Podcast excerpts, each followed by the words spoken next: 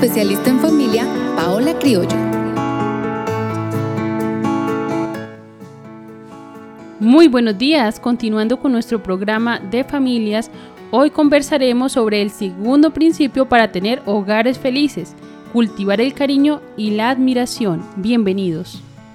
Si deseas más información, puedes ir a la página web www.construyamosfamilia.org o escribirnos al número de WhatsApp 320-370-5704. Muy bien, estimados amigos, y es que hemos venido hablando las semanas anteriores de un tema muy, muy especial, y es esos principios para tener un mejor hogar, para tener tanto un matrimonio feliz como también un hogar feliz.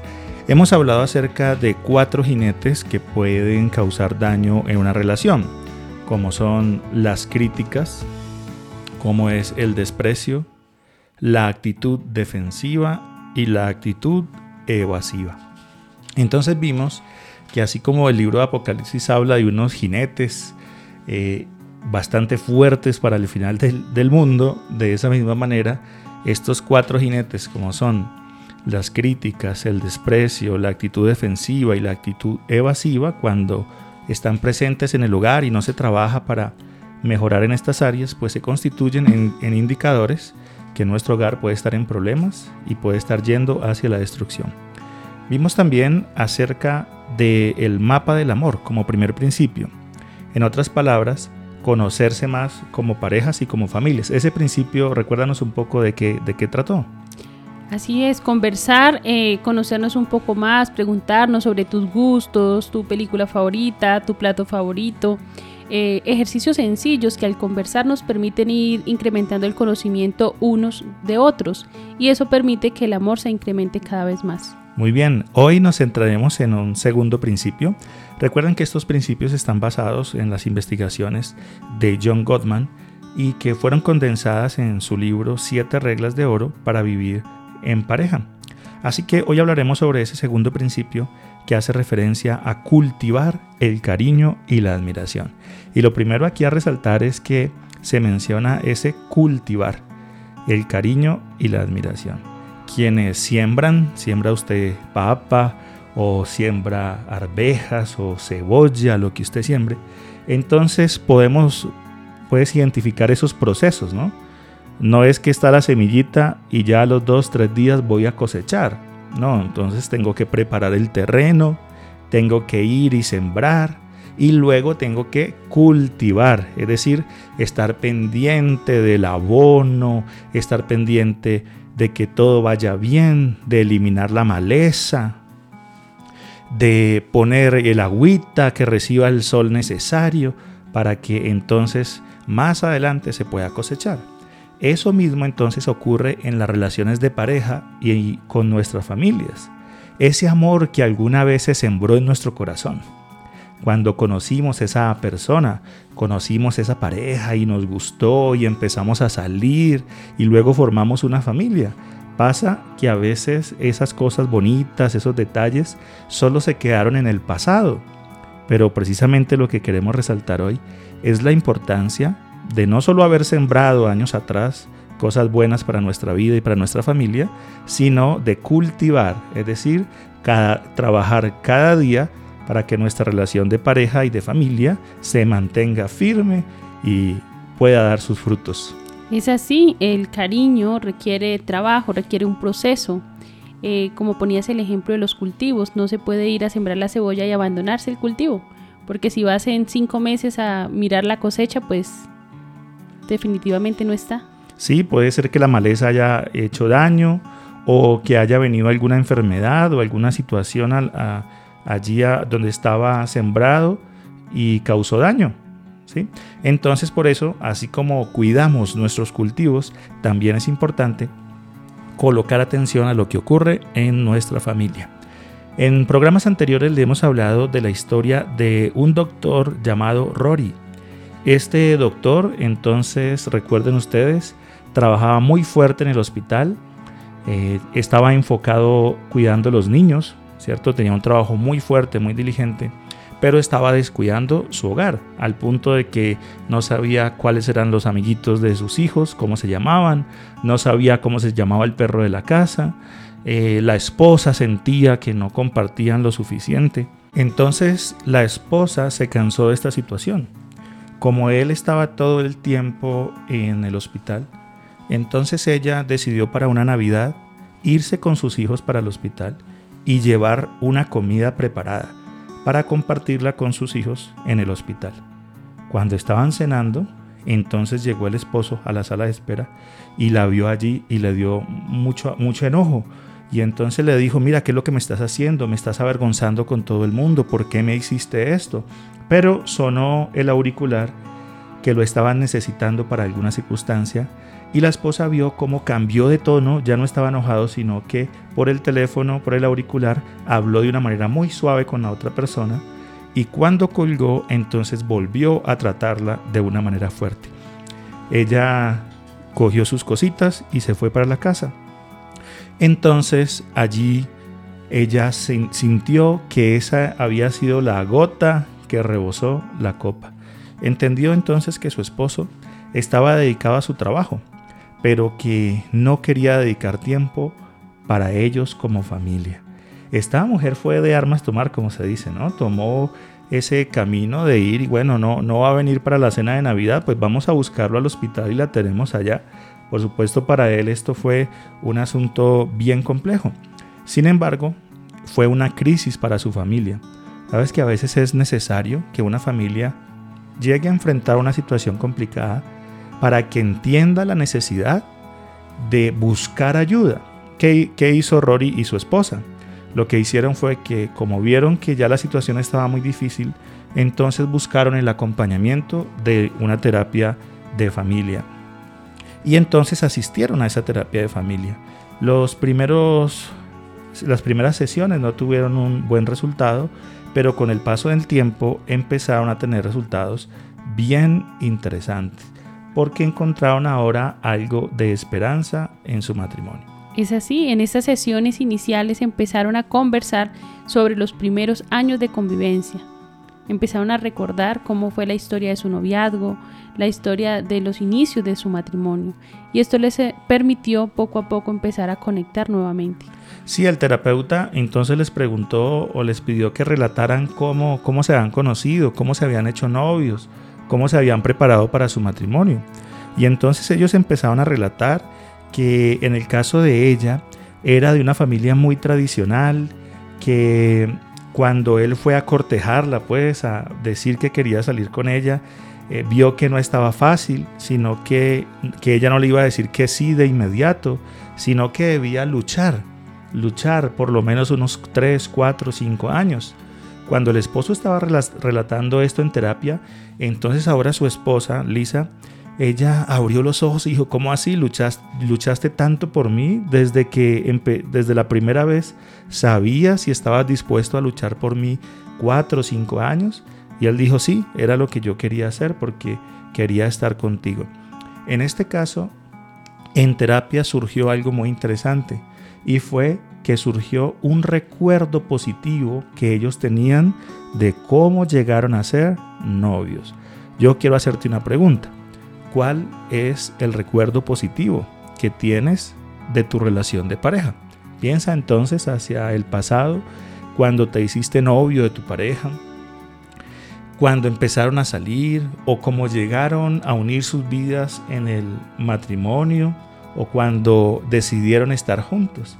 Piensa en esos recuerdos y mira si hay algo bonito para rescatar de esos recuerdos que tienes. Yo pregunto a los hijos, listen o recuerden cuáles han sido esos momentos más felices que han compartido en familia. En algunos momentos las situaciones se ponen tensas en las familias, pero en medio de esas situaciones hemos vivido momentos especiales que es importante identificarlos, recordarlos.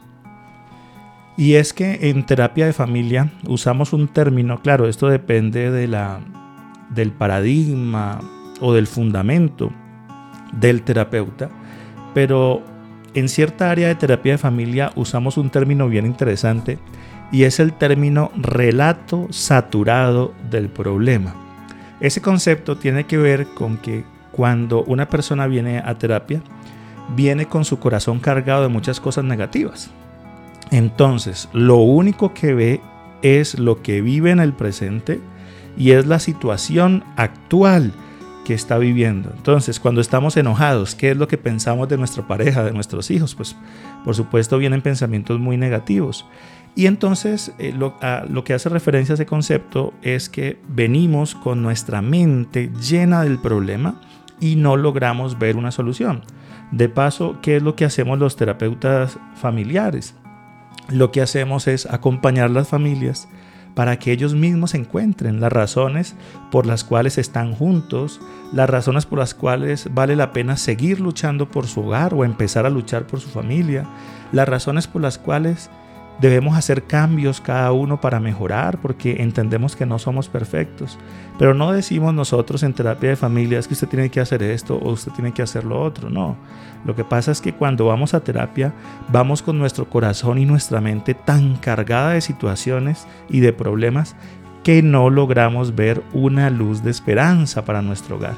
Entonces pensamos y decimos frases como, es que mi hogar está perdido aquí ya se acabó el amor y no hay nada que hacer. Me tratan mejor fuera de casa que en, eh, que en mi misma casa. Entonces llegamos con nuestra mente muy saturada de problemas. Por eso les recomendamos a todos nuestros oyentes o les recordamos la importancia de acudir a terapia, de acudir a un psicólogo, un terapeuta de familia, alguien de confianza que nos pueda dar una orientación, porque si solo tomamos lo que pensamos en ese momento, puede que el asunto no resulte bien, porque nuestra mente está llena, por el problema que vivimos, está llena de pensamientos negativos. Se nos acaba la esperanza. Entonces, en este caso que les estamos contando de Rory y Lisa, ellos habían perdido la esperanza para su matrimonio. Pero cuando fueron a terapia, entonces ahora encontraron, empezaron a recordar por qué estaban juntos, lo que habían vivido, y entonces ahora surgieron esos buenos recuerdos, que eran la prueba de que todavía tenían algo de cariño y de admiración el uno por el otro, y lo que hizo posible que cambiaran algunas circunstancias en su vida y que pudieran tener una vida muy feliz. Es así, y es que el cariño y la admiración son elementos muy importantes para que una relación se mantenga en el tiempo. Así que es importante que cada día trabajemos en fortalecer el cariño y la admiración en nuestra relación de pareja y en nuestra familia. Y es lo que John Gottman llama sistema de cariño y admiración. Él señala que si una familia trabaja para mantener ese sistema del cariño y la admiración lleno, entonces ese mismo sistema pues ayuda a proteger la familia. Entonces es importante que aprendamos a desenterrar aquellos sentimientos positivos y ponerlos a trabajar para salvar nuestro hogar, nuestro matrimonio. Entonces, así como hay situaciones donde las parejas y las familias aprenden a recordar esos aspectos bonitos, también hay situaciones y hay hogares que no construyeron situaciones bonitas o experiencias bonitas en su relación de noviazgo. Entonces hemos atendido y podemos ver en nuestro diario vivir muchas parejas que su unión llegó a ser tormentosa. No hubo la aprobación de los padres porque de pronto no era la edad adecuada adecuada, no estaban listas las cosas donde iban a vivir. Es decir, fue como una unión muy rápida y eso lo que causó fue que se vayan guardando resentimientos en el corazón. Sí, de pronto la chica quería irse de casa con una ceremonia bonita, con un matrimonio, y resulta que no, se dieron las cosas diferentes y él se la llevó o ella se la llevó a él, porque hoy estamos en, tiempos donde esto ocurre.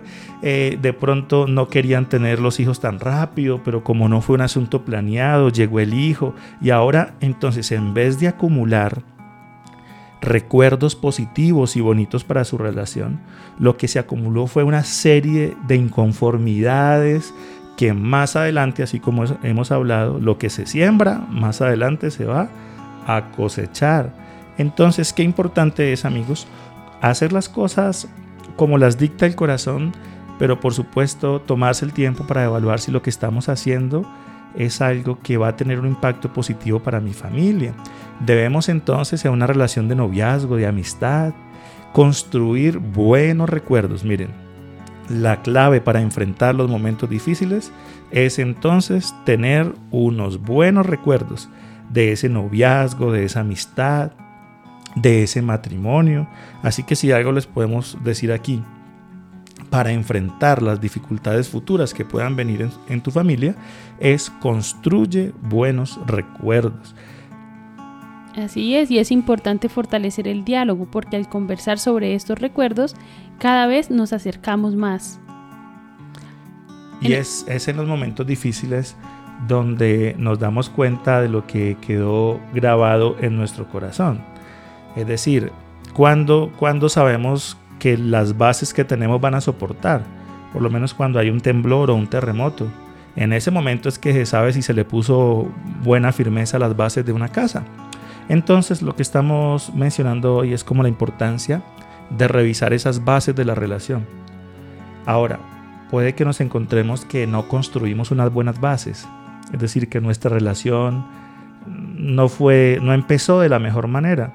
Entonces, ¿qué pudiéramos hacer para para reconstruir esas bases? ¿Nos toca excavar o, o, qué hacemos para, si nos damos cuenta de que no tenemos buenos recuerdos, qué podemos hacer para construir de aquí en adelante una relación especial?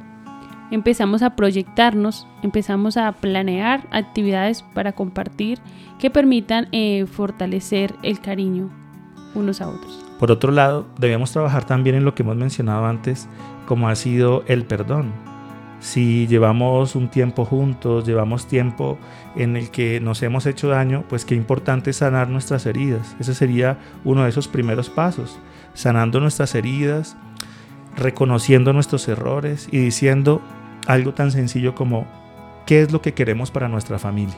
Entonces nos sentamos, qué es lo que queremos, cómo queremos que sea nuestro hogar. Y cada familia, cada uno de nosotros debiéramos hacer eso sentarnos con nuestra familia y decir, mire, reconocemos que no hemos sido una buena familia. Tenemos cosas positivas, tenemos muchas cosas negativas. Pero ¿cómo le gustaría a usted, amor, que fuera nuestro hogar? Preguntarle eso a los muchachos, sí, a los hijos. ¿Cómo les gustaría que fuera nuestro hogar? ¿Qué cosas quisiéramos que existan más en nuestra familia? ¿Y qué cosas debemos dejar a un lado? Y si es una conversación sincera, de pronto el esposo dice, oye, a mí me gustaría tal cosa, la otra. Y la esposa también dice, bueno, a mí me gustaría esto o lo otro. Los muchachos, los hijos, sean pequeños o sean grandes, también pueden decir algo así como que quiero menos gritos en mi relación, eh, quiero que hablemos más, que conversemos. Claro, no siempre vamos a poder hacerlo solos. ¿Qué hacer cuando queremos conversar y no podemos hacerlo solos? Bueno, aquí es importante buscar un mediador, una persona que sea imparcial, confidencial. En algunas ocasiones eh, acudimos a un líder religioso, eh, que sea el pastor, el sacerdote, o acudimos a un amigo ¿sí? Eh, con experiencia en el lugar, o que sabemos que es importante tener en cuenta que debe ser una persona confidencial no que quien vaya a mediar luego le vaya a contar a toda la comunidad o a toda la familia, porque eso no nos va a ayudar. O buscar un terapeuta, un psicólogo que nos pueda acompañar en ese proceso. Muy bien, recuerden amigos que nosotros como familia, mi esposa, la doctora Paola, este servidor como terapeuta familiar, estamos abriendo un espacio quincenal, un espacio quincenal donde dedicamos toda la tarde para atender a la comunidad de manera gratuita. Entonces recuerden que si ustedes desean tener ese acompañamiento, tenemos un sitio donde ustedes pueden ir, por supuesto, con previa cita para recibir esa compañía en la parte psicológica y en la parte familiar. Entonces lo hacemos, recuerden, una vez cada 15 días, pero hay que inscribirse de manera previa. Entonces vamos a compartirles el teléfono para que lo tengan en cuenta y puedan, si ustedes desean, acceder también a este tipo de asesoría. Si deseas más información, puedes ir a la página web www.construyamosfamilia.org o escribirnos al número de WhatsApp 320-370-5704.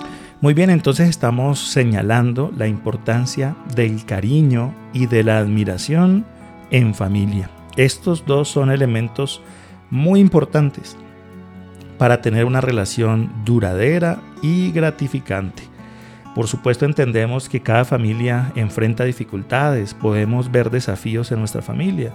Sin embargo, una familia que se trata con cariño y con admiración tiene más posibilidades de reavivarse, de corregir lo que es necesario corregir para poder tener un mejor hogar. Así que vamos a compartir con ustedes un pequeño test, un pequeño examen para saber cómo está esa relación de pareja. Este test lo vamos a enfocar en la pareja eh, pero podrían algunas de sus preguntas aplicarse a nivel familiar.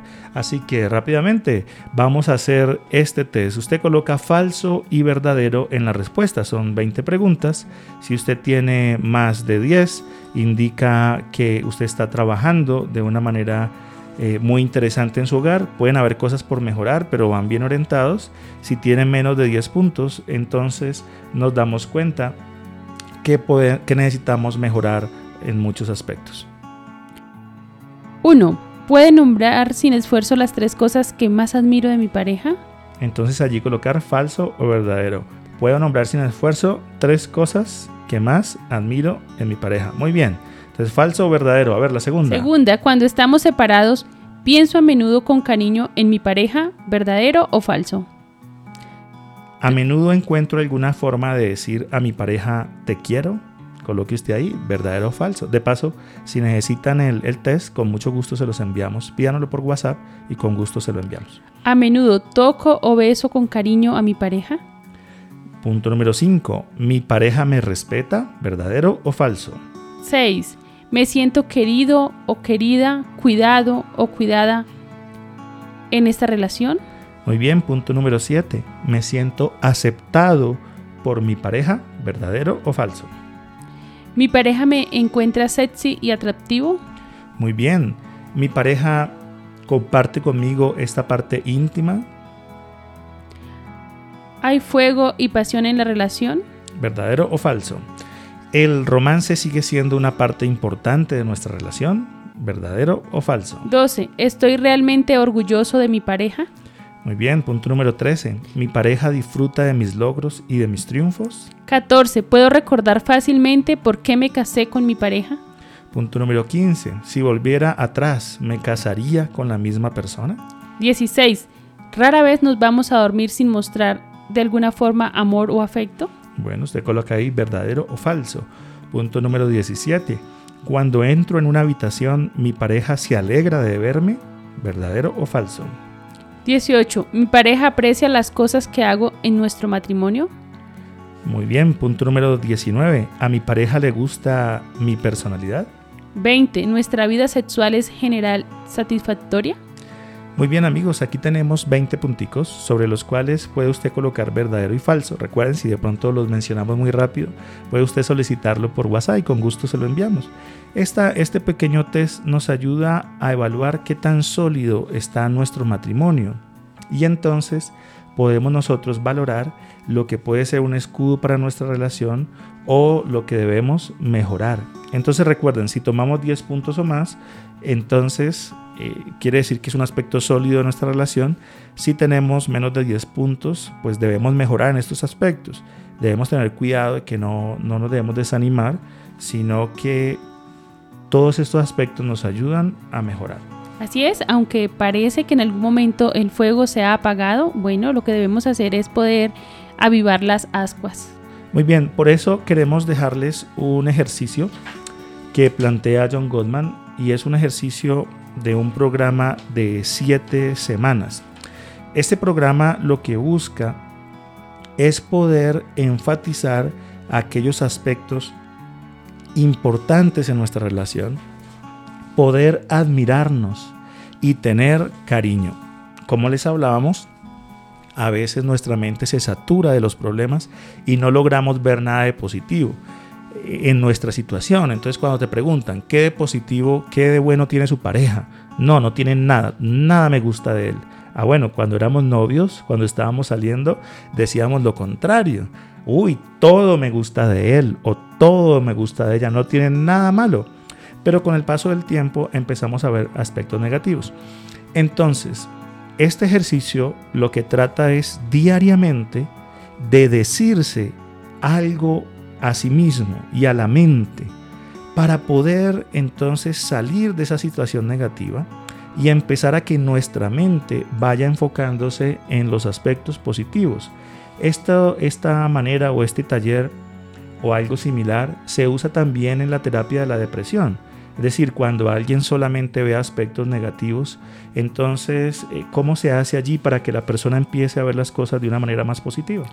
Así es, se lleva un registro diario, una agenda donde se registran, se logran identificar las emociones positivas que se viven en el día a día, qué cosas positivas pensó en el día, qué cosa lo hizo feliz ese día y se coloca un reto para el otro día, algo que le aporte felicidad. Este ejercicio se hace durante 3, 4 semanas y se va incrementando los pensamientos positivos, lo que contribuye a mejorar o a bajar el nivel de la ansiedad o de la depresión. De esa misma manera, así como se trabaja con depresión para enfrentar un proceso de depresión o una situación de depresión, podemos trabajar de una manera similar para mejorar nuestra familia. Así que en este plan de estas siete semanas, cada día de la semana puedes decirte algo a ti mismo. Entonces coloquemos algunos ejemplos. Por lo menos el lunes, si trabajáramos de lunes a viernes, ¿qué pudiéramos decirnos el lunes? En algunos momentos pueden llegar pensamientos a nuestra mente, mi pareja ya no me gusta. Y entonces es importante repetirnos a nosotros mismos, me gusta de verdad mi pareja. Bueno, la tarea es, nombra una característica que te parezca atractiva de tu pareja. Los, tus ojos me gustan, tus labios me gustan, eh, es importante encontrar y fortalecer qué es lo que más nos gusta de nuestra pareja. Y no solamente las características físicas, sino también aquellas cosas del carácter. Bueno, pues es mal geniado, tiene otras cosas, pero hay aspectos específicos que me gustan. Me gusta que es detallista, me gusta que saca algún tiempo para mí. Entonces recordar aquellas características que nos parecen atractivas. El día martes, el pensamiento. Puedo hablar fácilmente de los buenos tiempos de nuestro matrimonio. Entonces nos decimos eso a nosotros mismos. Y el ejercicio es recordar un buen momento de nuestra familia y escribirlo en una frase corta. Miércoles, el pensamiento. Puedo recordar fácilmente momentos especiales y románticos en nuestro matrimonio. Entonces es importante recordar esos momentos especiales y románticos. La tarea es escoger uno de esos momentos y reflexionar sobre él. Muy bien, el jueves podemos decirnos, mi pareja me atrae físicamente y pensamos en algún atributo físico que nos guste. El viernes, pensamiento, mi compañero tiene cualidades específicas de las cuales me siento orgullosa. Es importante identificar esas características que nos orgullecen de nuestra pareja. Por eso la tarea es escribir una característica que me orgullece de mi pareja. Muy bien amigos, nosotros podemos compartirles el archivito para que ustedes tengan esas frases para decirse por siete semanas. Y vamos a encontrar que al final de las siete semanas nuestra perspectiva sobre el hogar y sobre el matrimonio puede ser un poco más optimista de como ha sido en el pasado. Muy bien, estimados amigos, vamos a dejar aquí y en nuestra próxima reunión, en nuestro próximo programa, entonces continuaremos hablando acerca de estos principios que pueden fortalecer nuestra relación de pareja. Muchos saludos para todos y una semana muy feliz.